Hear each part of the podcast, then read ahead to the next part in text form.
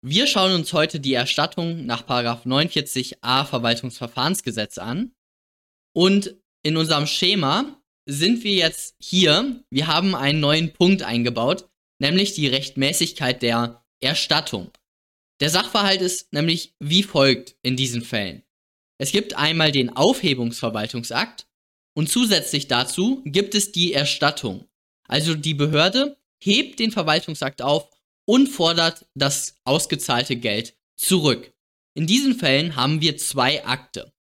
So, die erste Besonderheit ist dann, dass ihr nicht sofort Groß B Begründetheit macht, sondern nach der Zulässigkeit kommt erstmal ein Groß B Klagehäufung nach 44 VWGO und dann ist Groß C Begründetheit. Zusätzlich dazu kommt dann der Prüfungspunkt Rechtmäßigkeit der Erstattung nach 49a Verwaltungsverfahrensgesetz. Den prüfen wir am besten nach der Prüfung der Aufhebung. Schauen wir uns jetzt die Rückforderung nach 49a an. Und zunächst einmal wieder der Grundgedanke. Wir haben eine Subventionsbewilligung. Die Subventionsbewilligung ist ein Verwaltungsakt. Dieser Verwaltungsakt wird mit den Paragraphen 48, 49 Verwaltungsverfahrensgesetz beziehungsweise durch ein Spezialgesetz aufgehoben. Jetzt haben wir aber nicht nur die Subventionsbewilligung, sondern wir haben auch einen Realakt. Das ist dann die tatsächliche Überweisung des Geldes, der Subvention. Also die Auszahlung der Subvention ist ein Realakt. Die, diese Auszahlung enthält keine Regelungswirkung und ist daher kein Verwaltungsakt. So. Diesen Realakt machen wir rückgängig, sage ich jetzt mal unjuristisch, mit dem Paragraph 49a Verwaltungsverfahrensgesetz. Nämlich, wenn die Subventionsbewilligung mit Wirkung für die Vergangenheit aufgehoben wurde, dann erlaubt uns der Paragraph 49a Verwaltungsverfahrensgesetz, das ausgezahlte Geld wieder zurückzufordern. Wichtig ist hier sowohl die Aufhebung nach Paragraph 48 oder 49 Verwaltungsverfahrensgesetz ist ein Verwaltungsakt im Sinne des Paragraphen 35 Satz 1, als auch die Rückforderung nach Paragraph 49a Verwaltungsverfahrensgesetz. Das ist auch ein Verwaltungsakt. Also wir haben einen Verwaltungsakt, um einen Verwaltungsakt aufzuheben und einen Verwaltungsakt, um einen Realakt ja, rückgängig zu machen, halt das Geld zurückzufordern. Lesen wir einmal die Norm. Soweit ein Verwaltungsakt mit Wirkung für die Vergangenheit zurückgenommen oder widerrufen worden ist oder infolge Eintritts einer auflösenden Bedingung unwirksam geworden ist, sind bereits erbrachte Leistungen zu erstatten. Okay, also wenn der Verwaltungsakt mit Wirkung für die Vergangenheit aufgehoben wurde oder eben die auflösende Bedingung, aber das ist jetzt nicht so klausurrelevant. Jetzt möchte ich noch mal ganz kurz auf einen klausurirrelevanten Paragraphen zu sprechen kommen, aber der zeigt euch diese Systematik nochmal auf. Paragraph 52 Verwaltungsverfahrensgesetz.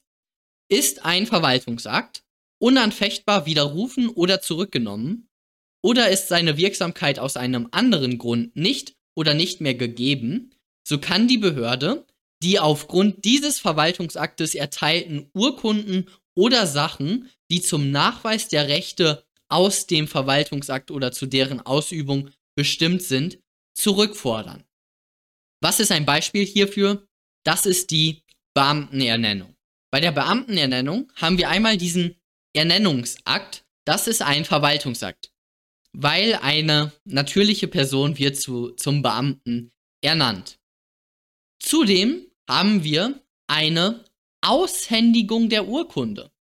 Und diese Aushändigung der Urkunde das ist ein Realakt.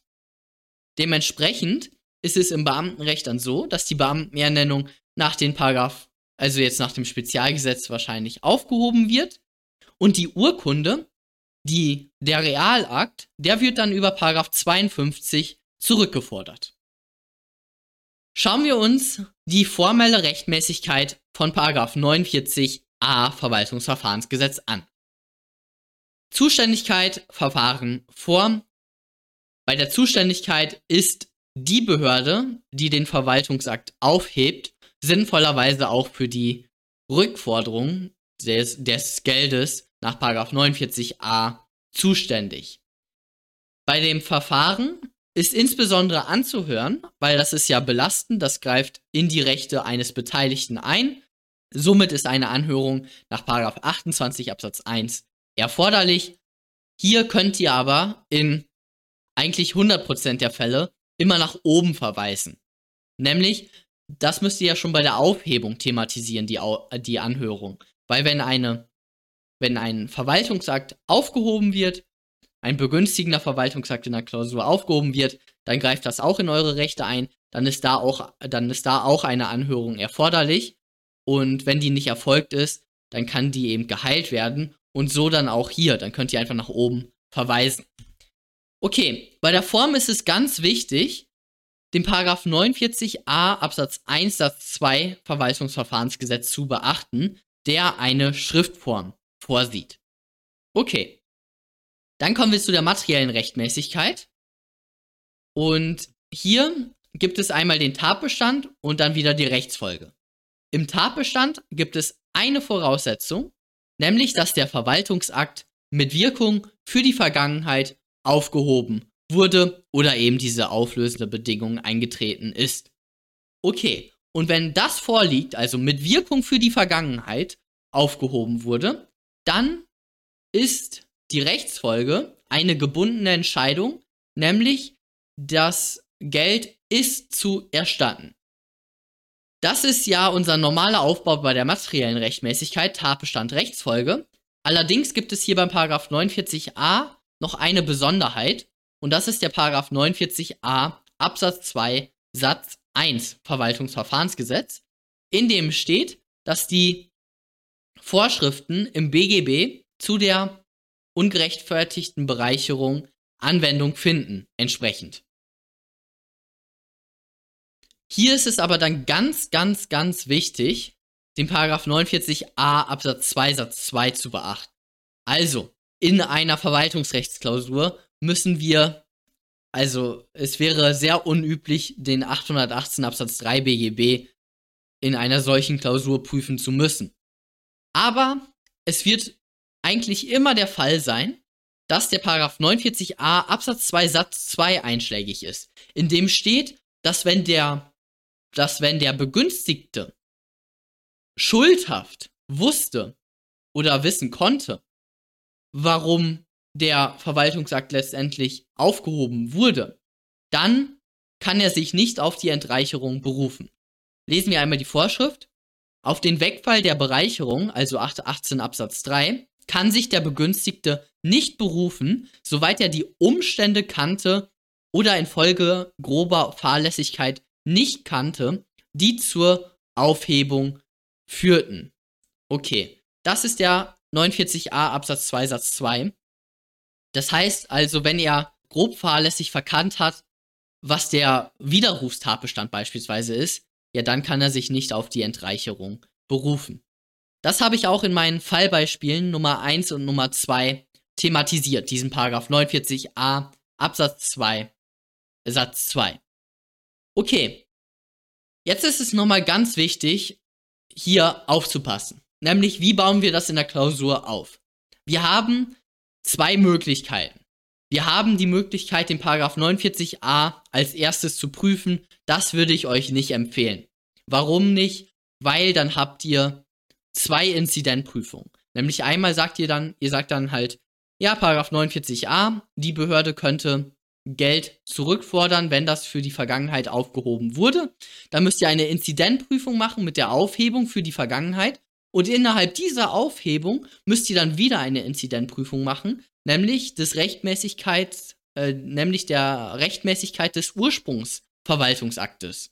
Weil um, weil wir müssen ja die Rechtmäßigkeit des Ursprungsverwaltungsaktes herausfinden, um zu wissen, was die Aufhebungsnorm ist, die Aufhebungsrechtsgrundlage. Deswegen, also das kann ich wirklich nicht empfehlen, das ist sehr unübersichtlich und da müsstet ihr immer ja, durchblättern in eurer Klausur, ah, bei welchem Prüfungspunkt bin ich jetzt? Ja, das ist verwirrend. Deswegen empfehle ich euch, und ich mache das auch so in den Fallbeispielen, also ihr könnt euch die einfach anschauen, nämlich wie folgt. Da prüfe ich die Aufhebung und danach prüfe ich die Erstattung nach 49a. Und das läuft einfach super. So sieht das dann aus. Ihr habt das schon gesehen am Anfang des Videos. Ihr prüft einmal hier die Rechtmäßigkeit der Aufhebung und dann prüft ihr im Anschluss daran die Rechtmäßigkeit der Erstattung. So, und das ist einfach super. Da habt ihr nicht, da habt ihr nicht eine doppelte Inzidentprüfung, sondern eben nur, äh, ja, sondern eine logische Prüfung. Das ergibt auch Sinn. Das ist genauso richtig wie 49a zuerst zu prüfen und meiner Meinung nach nicht so verwirrend.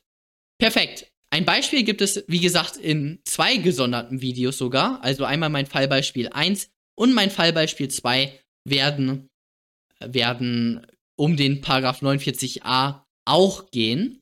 Und dann seht ihr hier die Kontrollfragen und dann könnt ihr Fragen, Kommentare, Feedback und so weiter dalassen. Auch einen Daumen nach oben oder den kan Kanal abonnieren. Und dann sehen wir uns beim nächsten Mal. Bis